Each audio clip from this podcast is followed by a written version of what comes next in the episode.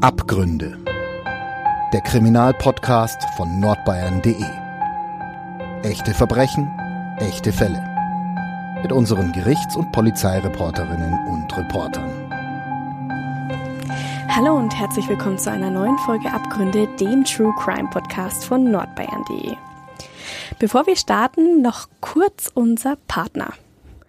Diese Folge wird euch präsentiert von Crime and Investigation, dem True Crime Sender im deutschsprachigen TV, empfangbar über alle großen Pay-TV-Anbieter wie Sky, Vodafone oder Telekom.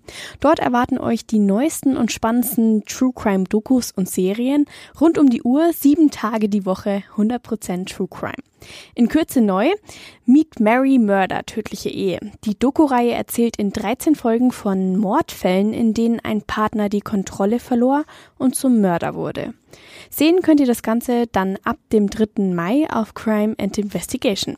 Zahlreiche Highlights des TV-Senders gibt es übrigens auch jederzeit auf Abruf über Crime and Investigation Play, dem Streaming-Angebot auf Amazon Prime Video Channels und Apple TV. Mehr Infos dazu gibt's auf crimeandinvestigation.de. Schlaf gut, mein Schatz. So könnten wir unsere Folge heute nennen. Wir sprechen heute über eine Mutter, die vor Gericht stand, weil sie ihre eigenen Babys getötet hat.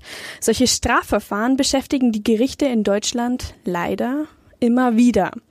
Immer wieder stehen Frauen vor Gericht, weil sie ihre Schwangerschaften mehr oder weniger stark verdrängt haben. Immer wieder wurden die Neugeborenen unmittelbar nach der Geburt getötet.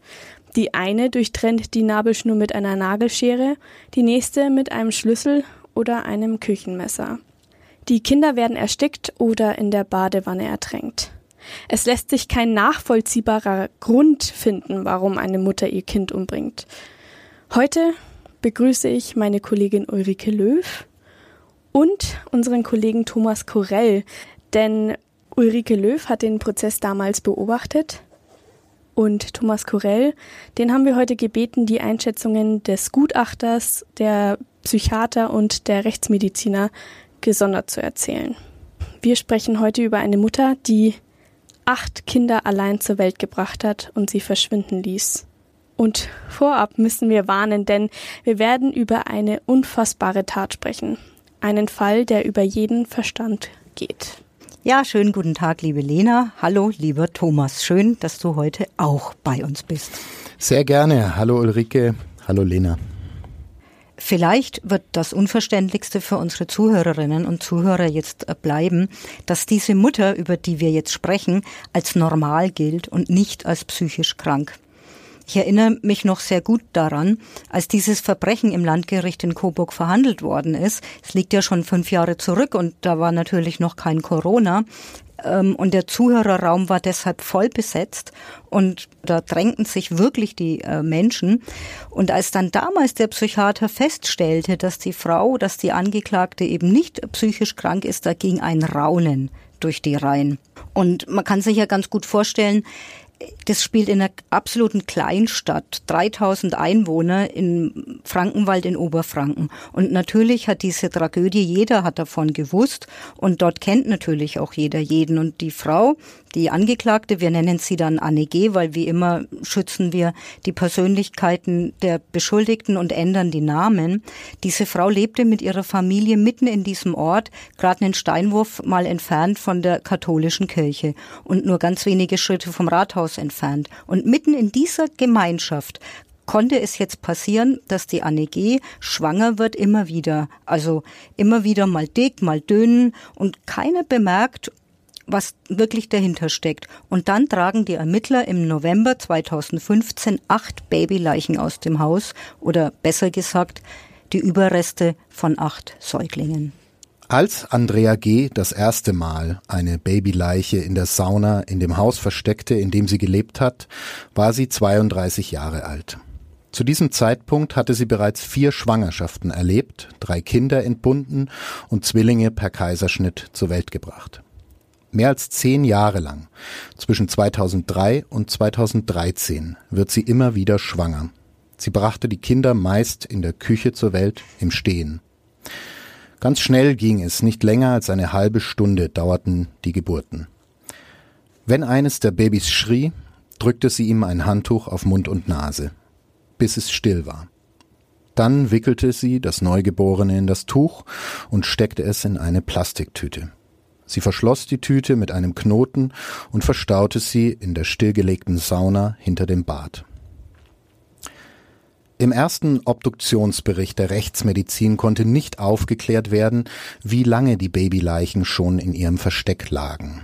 Dafür war der Zustand der Leichen zu schlecht. Die Experten trugen die halbflüssigen Überreste von acht Babyleichen in Plastiktüten aus dem Haus. Die Rechtsmediziner stellten fest, einer der Säuglinge wurde tot geboren, bei drei Kindern blieb die Todesursache unbekannt, ihre Körper waren zu stark verwest. Ob dieser Obduktionsbericht an der Stimmungslage in der Kleinstadt etwas geändert hat, äh, es wäre ein bisschen viel verlangt von den Leuten dort, so wissenschaftlich, ja, akribisch zu unterscheiden, wie viele der Kinder die Frau nach der Geburt erstickt hat. Und weil bei drei Kindern die Todesursache unbekannt ist, also auch nicht auszuschließen ist, ob es sich um Totgeburten handelt. Ob man sich das überhaupt erklären kann, wie so etwas passieren kann. Neben der Kirche ausgerechnet, mitten im Ort. Freilich gibt es das immer wieder. Also Frauen, die ungewollt schwanger werden, die ihren wachsenden Bauch mit weiten Kleidern kaschieren und ja, niemandem etwas sagen. Die es vielleicht selbst nicht wahrhaben wollen, dass sie schwanger sind und es vielleicht auch schaffen, alles zu verdrängen. Aber was ich mich frage, Uli, gleich achtmal. Ja, in der Hauptverhandlung damals, also im Landgericht Coburg, sagte der Staatsanwalt, ich zitiere jetzt wörtlich, hier zeigt sich das Böse im Menschen. Das ist natürlich zu erwarten, dass er eine lebenslange Freiheitsstrafe fordert und gefordert hat und dass er auch wollte, dass die besondere Schwere der Schuld von Anne G. festgestellt werden soll. Aber so einfach ist dieser Fall ja dann doch nicht, also weder juristisch noch moralisch. Dazu kommen wir aber noch. Aber sag doch mal, Uli, die besondere Schwere der Schuld, was heißt das? Also grundsätzlich bedeutet mal eine lebenslange Freiheitsstrafe, die ja bekanntlich auf Mord steht, dass der oder die Verurteilte mindestens 15 Jahre im Gefängnis sitzen muss, bis der Rest der Strafe zur Bewährung ausgesetzt werden darf. Natürlich wird bundeseinheitlich das Strafmaß lebenslang vor Mord verhängt, aber der Vollzug ist dann Ländersache. Und in Bayern sitzen zu lebenslang verurteilte Straftäter im Durchschnitt fast 22 Jahre hinter Gittern. Wenn die besondere Schwere der Schuld festgestellt wird, sind es 23 bis 25 Jahre. Und die Anna G. war, als sie vor Gericht stand, 45. Das heißt, wäre es nach dem Staatsanwalt gegangen, wäre sie erst im Rentenalter wieder aus dem Gefängnis gekommen. Also ihr Leben wäre dann quasi vorbei gewesen. Aber sie hat ja eben auch mehrere Kinder auf dem Gewissen. Die Bewohner der Stadt müssen da ja völlig traumatisiert gewesen sein. Ja, hast du völlig recht. Man kann sich ja auch gut vorstellen, wie sich die Nachricht in der Kleinstadt verbreitet hat, als die Polizei, die Spurensicherung, die Rechtsmedizin, als all diese Menschen mitten im Ort in dem Haus ein- und ausgegangen sind. In der katholischen Kirche wurde damals eine Tafel aufgestellt. Dort konnten die Menschen Zettel aufhängen, ihre Fragen stellen oder einfach nur ihre Gefühle notieren. Und viele der Menschen, die dort lebten in diesem Dorf, haben damals natürlich gehofft, hoffen es vielleicht bis heute, dass sie irgendwann einmal wieder normal leben können in ihrem Ort und dass der Name des Ortes, wir nennen ihn ja auch bewusst nicht, nicht nur verknüpft ist mit diesem Verbrechen. Ich habe noch ein Foto übrigens von dieser Wand, die damals in der Kirche stand, und auf einem der Zettel stand zu lesen, betet für die Kinder und Angehörigen, damit sie das verkraften können und ein Stück weit wieder normal leben können. Ja, es bleibt die Frage nach dem Warum. Warum verheimlicht eine Frau eine Schwangerschaft und wie kann sie ihre Kinder ersticken oder was auch immer? Und das auch gerade in der heutigen Zeit. Und zwischen den Wehen sind auch Pausen. Also warum ändert sie ihre Meinung da nicht? Ja, und genau diese Fragen, dieses Warum hat auch die Leute in Oberfranken umgetrieben und die Zuhörer und die Beteiligten in dem Prozess. Warum hat die Anne G. nicht abgetrieben? Warum hat sie das ungewollte Kind nicht in eine Babyklappe gelegt oder zur Adoption freigegeben? Ja, und das Ganze achtmal. Neonatizid, griechisch für Kindsmord, genauer die Tötung eines Neugeborenen in den ersten 24 Stunden nach der Geburt. Säuglinge wurden zu allen Zeiten getötet. Aber was bewegte und bewegt Mütter zu einer solchen Tat? Dass Mütter ihre neugeborenen Kinder direkt nach der Geburt töten, ist kein neues Phänomen. Das Schlimme, Prävention ist kaum möglich, weil die Frauen ihre Schwangerschaft oft verdrängen. Deshalb ignorieren sie bestehende Hilfsangebote und ziehen nicht einmal loyale Partner oder Eltern ins Vertrauen.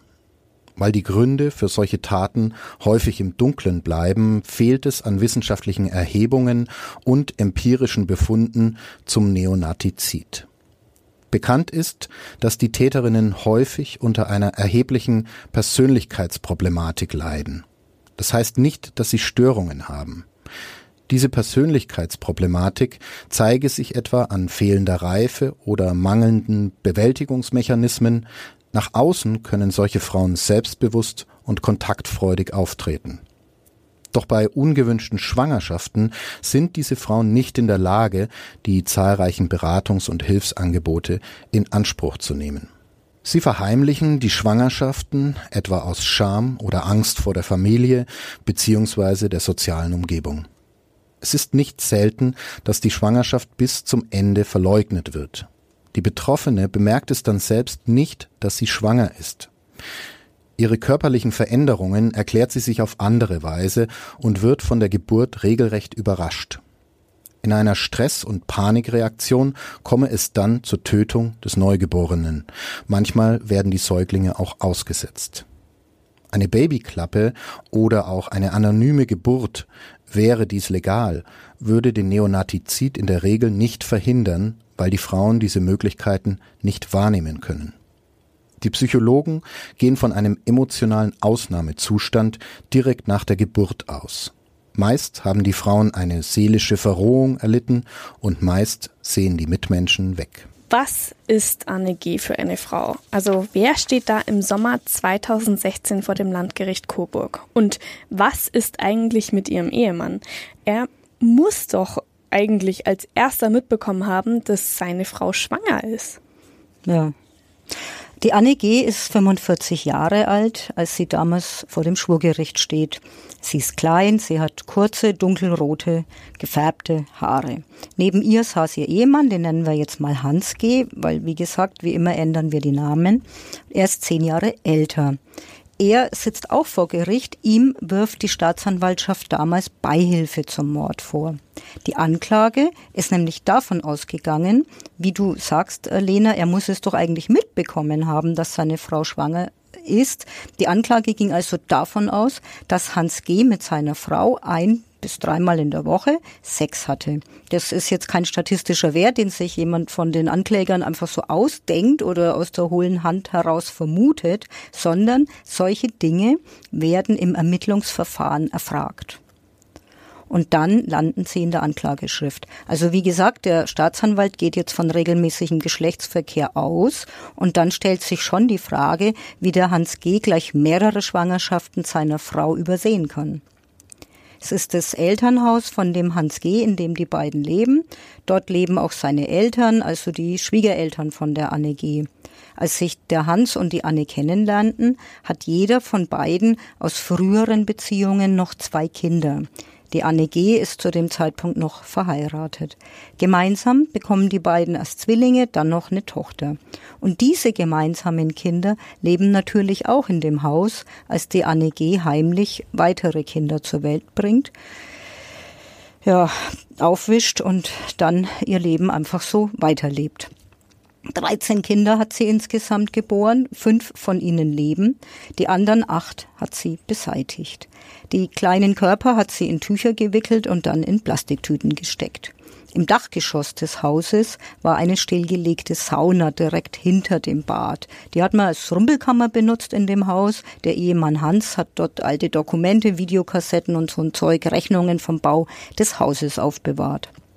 Sie lebte dann ja praktisch jahrelang mit dem Wissen um die toten Säuglinge in dem Haus. Allein das kann man ja eigentlich nicht verstehen, oder?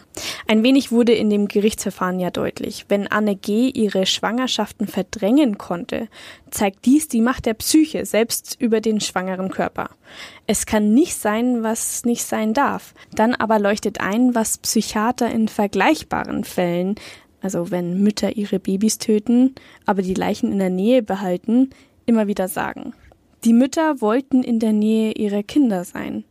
Du, Uli, hast mir von Gerichtsverhandlungen erzählt, in denen Frauen ihre getöteten Babys in der Tiefkühltruhe eingefroren haben, im eigenen Garten beerdigt oder sogar in Blumentöpfen. Und so war es hier wohl auch. Hat Anne G. die Morde an den Säuglingen gleich gestanden? Und äh, was hat ihr Ehemann Hans G. vor Gericht gesagt? Und was mich auch noch interessieren würde, wie haben die Leute dann aus dem Dorf über sie gesprochen? Also die Anne G. hat im Prozess selbst geschwiegen. Ihr Anwalt hat zu Beginn des Prozesses in ihrem Namen ein Geständnis abgelegt und erklärt, mhm. dass sie die Kinder im Stehen zur Welt gebracht hat. Meistens war das in der Küche oder im Wohnzimmer. Also hat sie gleich ein Geständnis abgelegt. Ja, ja. Und der Anwalt hat auch erklärt, dass die Anne G. gar nicht mehr genau weiß, wie viele Neugeborene sie erstickt hat. Es können zwei, drei oder auch vier gewesen sein, hat er damals gesagt. Im Lauf der Jahre sind die kleinen Körper zerfallen und verwest und weil die Rechtsmedizin später nur nachweisen konnte, dass vier Säuglinge nach der Geburt lebensfähig waren, ist ihr zwar vorgeworfen worden, dass sie acht Babyleichen beseitigt hat, aber sie stand nur wegen Mord in vier Fällen vor Gericht. Mhm. Ja, und Hans G., also der Ehemann? Der hat seine Frau vor Gericht als seine Noch-Ehefrau tituliert und er hat sie eine notorische Lügnerin genannt.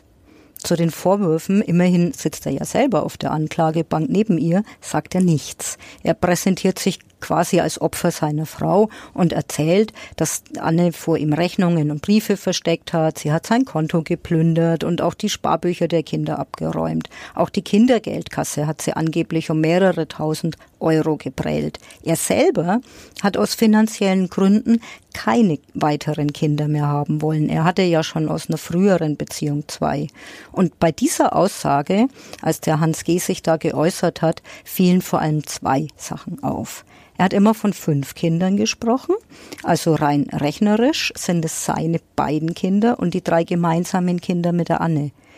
Ihre beiden Kinder, also seine beiden Stiefkinder, kamen in seiner Rechnung nie vor. Die hat er nicht mal erwähnt. Und dann ist er natürlich zu diesem regelmäßigen Geschlechtsverkehr befragt worden und dazu hat er gesagt, na ja, der Sex hat sowieso, wenn sie ihn hatten, immer im Dunkeln stattgefunden und unter der Bettdecke und wenn die Anne im Badezimmer war, hat sie sowieso immer abgesperrt und ihre Gewichtszunahme und die Abnahme und all das, das hat sie ihm halt mit den Wechseljahren erklärt. Hm. Also für mich klingt das nach einer richtigen Schwarz-Weiß-Erzählung. Auf der einen Seite der Ehemann Hans G. ist ahnungslos und seine Ehefrau, die Anne G., hat die Rolle der Hexe abbekommen. Ja, genau so war es. Und es war auch wirklich ungeheuerlich, was die Zeugen so geschildert haben. Die Ex-Frau von Hans G. hat die Ehe mit dem Hans G. übrigens als vollkommen gefühllos beschrieben. Jeder habe nur so für sich gelebt, hat sie gesagt, und der Hans sei immer jedem Streit aus dem Weg gegangen und hat sich nie so richtig um seine Sachen gekümmert. Also es klingt ähm, nach so einem wahnsinnig nachlässigen, etwas wurstigen äh, Verhältnis, sag mhm. ich mal. Und im Nachhinein ist man natürlich immer schlauer, aber diese, ich weiß noch, dass die Aussage von der Ex-Frau, das klang dann mit Blick auf die gesamte Tragödie, die da verhandelt worden war, so, als hat sich all das nur aus diesem Zusammenspiel von Nachlässigkeit, Unaufmerksamkeit und Trägheit überhaupt entwickeln können. Und umgekehrt hat eine der Töchter von dem Hans G. ihre Stiefmutter, also die angeklagte Anne, als Egoistin beschrieben. Die sei immer lieber ins Wirtshaus gegangen, als sich überhaupt um ihre Kinder zu kümmern. Ein paar vom Dorf haben die Anne G. auch so als trinkfeste, immer lustige Frankenwäldlerin irgendwie beschrieben. Und die Stieftochter hat halt weiter erzählt, dass die Anne G. immer gelogen und betrogen hat. Und sie hat noch ein ganz interessantes Detail erzählt. Und zwar ist, äh, wir gehen ein paar Monate vor die äh, äh, Entdeckung, diese grausige Entdeckung der Babyleichen. Das war ja im November. Und im Sommer vorher, 15, also ein paar Monate bevor die Ermittler die Babyleichen aus dem Haus tragen, hatte sich die Anne G. neu verliebt. Die Stieftochter hat daraufhin die Anne aus dem Haus geworfen und als die dann weg war, entdeckte die Familie das erste geheime Versteck von der Anne G. Und zwar 27 Mülltüten, prall gefüllt mit Kleidung und Modeschmuck. Und das war alles noch mit Preisschildern versehen. Ja, die Familie hat dann wahrscheinlich das Ganze als Beweis betrachtet, wie sehr Anne G. ihren noch Ehemann den ahnungslosen Hans G. hintergangen hat. Aber also ich finde diese Heimlichkeiten schon auch irgendwie interessant und bemerkenswert. Das klingt ja fast so, als hätte Anne G. ihr wahres Leben versteckt. Der Psychiater hat Anne G. zwar für voll schuldfähig erklärt, doch er hat eine auffällige Persönlichkeit festgestellt. Anne G. ist Verdrängerin und nicht planvolle Entscheiderin. Sie handelte egoistisch und selbstsüchtig, ihre Opfer waren wehrlos. Doch denkbar ist auch, dass sie Angst hatte, dass ihr Lügengebäude einstürzen und dass sie ihre Familie verlieren würde. lass uns mal noch ein bisschen zurückgehen. Die Anne G. war 18 Jahre, als sie das erste Mal schwanger wurde. Und schon damals hat sie dem ihrem ersten Freund diesen Zustand verheimlicht, und zwar bis zum Tag der Geburt. Als sie dicker geworden ist und es erklären musste, hat sie behauptet, dass sie unter einem Myom leidet, also einer Wucherung in der Gebärmutter.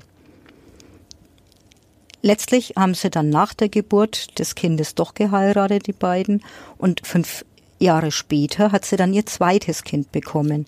Doch auch von dieser Schwangerschaft, da war sie mit ihrem ersten Mann ja schon verheiratet, hat sie erst erzählt, als sie schon im fünften Monat war. Und mit dem Mann ist sie immer noch verheiratet, als sie dann später den Hans G. kennenlernt. Und auch den Hans G. belügt sie eigentlich von Anfang an. Sie erzählt ihm, genau wie ihrem ersten Mann, dass sie die Pille nimmt. Dann wurde sie von dem Hans G. schwanger und versucht, diese Schwangerschaft erst dem ersten Mann unterzuschieben. Als sie dann zwei Jahre später wieder schwanger geworden ist, schweigt sie wieder. Und damals gab sie erst kurz nach der Entbindung zu, dass der Vater dieses Kindes der Hans ist.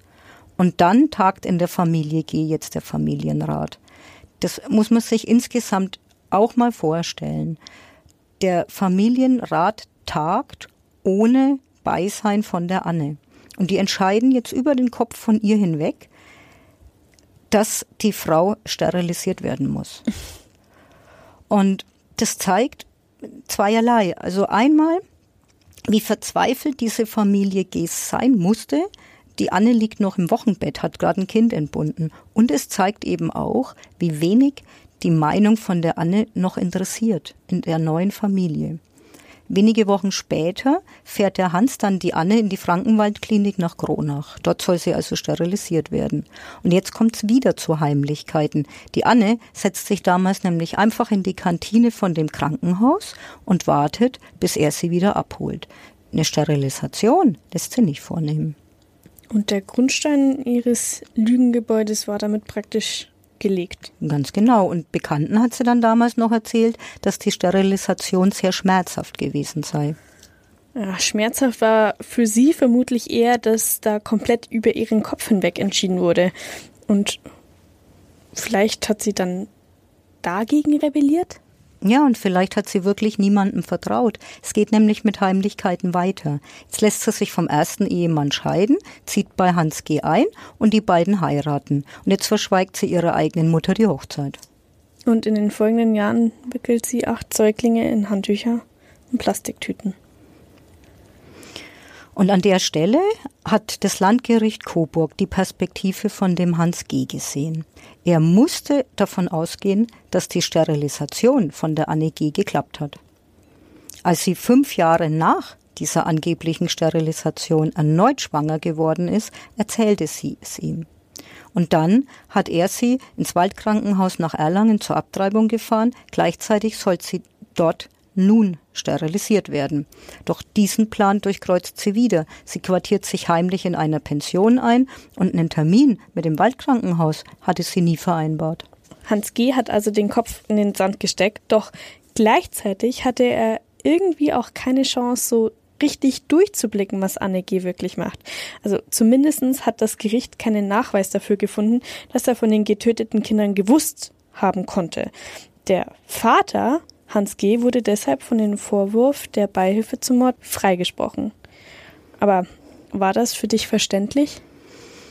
Naja, nach diesem Urteil haben alle Zuhörer, und wie gesagt, der Saal, der war wirklich gestopft voll, die haben alle nur noch mit dem Kopf geschüttelt, die waren außer sich, die Leute, und vollkommen irritiert. Die haben alle immer noch nach einer Erklärung gesucht, wie es so weit kommen konnte. Und der Bürgermeister des Ortes war auch da, der gab Interviews und hat in die Fernsehkameras gesprochen und in Radiomikros und hat Journalisten irgendwie Auskünfte gegeben. Und er hat immer wieder festgestellt, dass auch nach diesem Prozess unklar geblieben ist, was die Frau wirklich angetrieben hat. Vielleicht sollten wir an dieser Stelle einfach mal betonen, so ein Strafprozess, es geht ja nicht nur darum, ein Urteil zu finden, Strafmaß zu finden. Es geht ja in aller Regel auch darum, die Gründe eines Verbrechens zu verstehen für eine Öffentlichkeit, die von der Tat schockiert ist.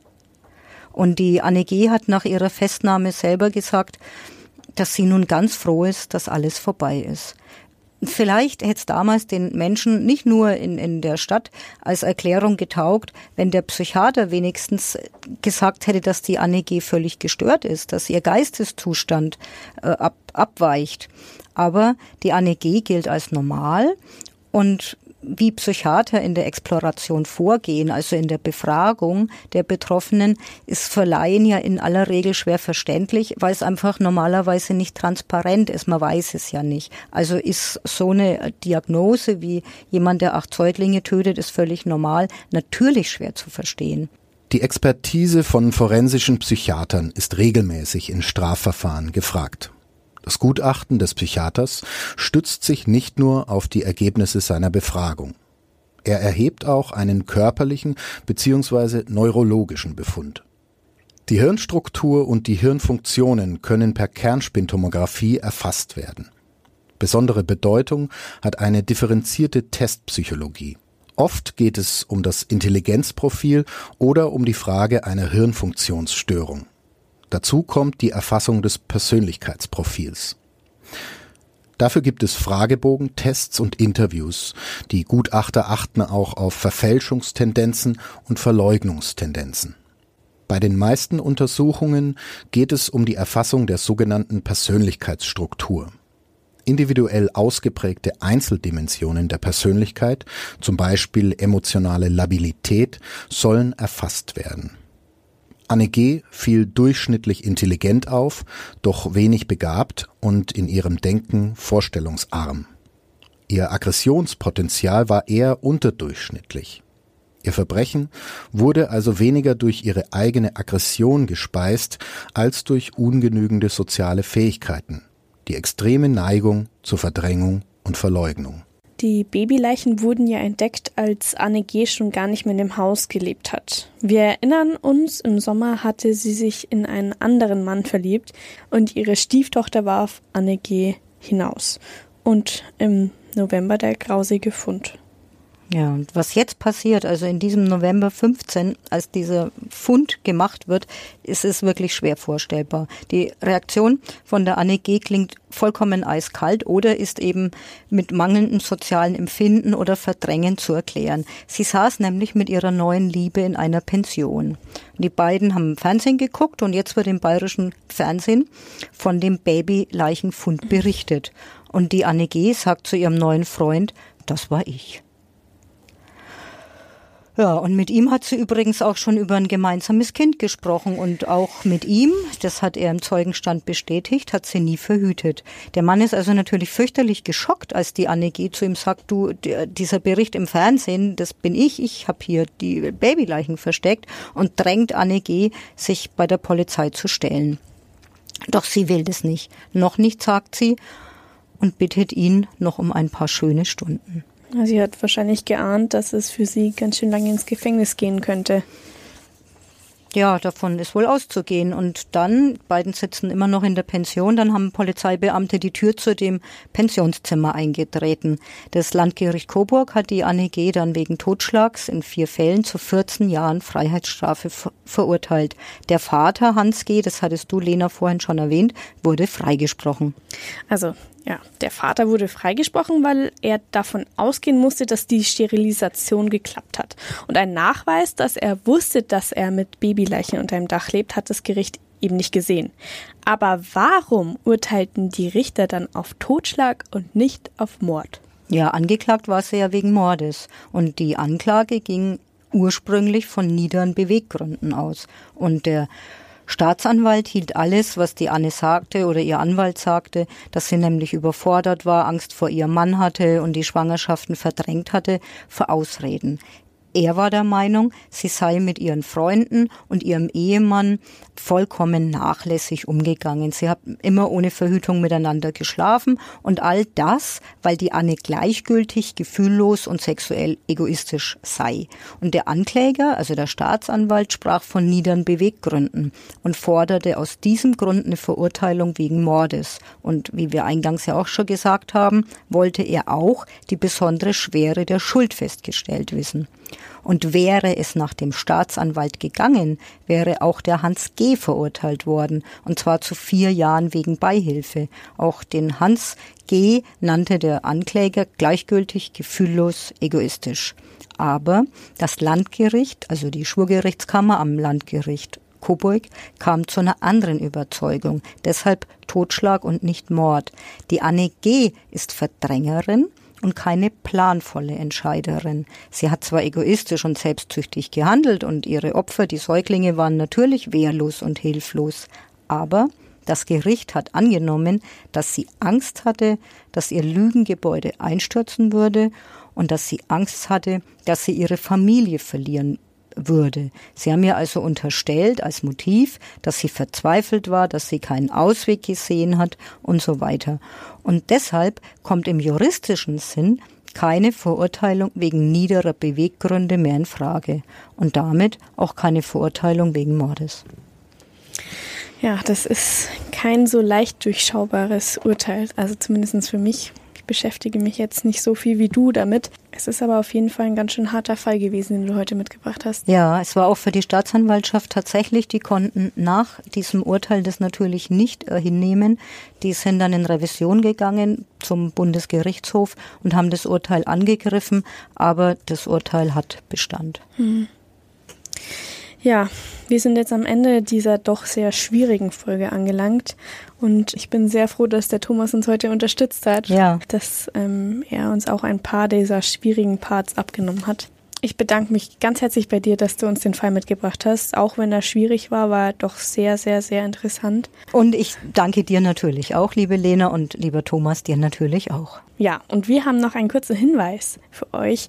Wenn euch das Thema interessiert, dann könnt ihr euch noch eine Filmsequenz von unserem Sponsor auf äh, nordbayern.de anschauen. Da geht es auch um Kindsmord und ihr findet den Artikel mit dem Link in den Show Notes. Ja, vielen Dank fürs Zuhören und bis zum nächsten Mal. Tschüss. Bis zum nächsten Mal. Tschüss. Mehr bei uns im Netz auf nordbayern.de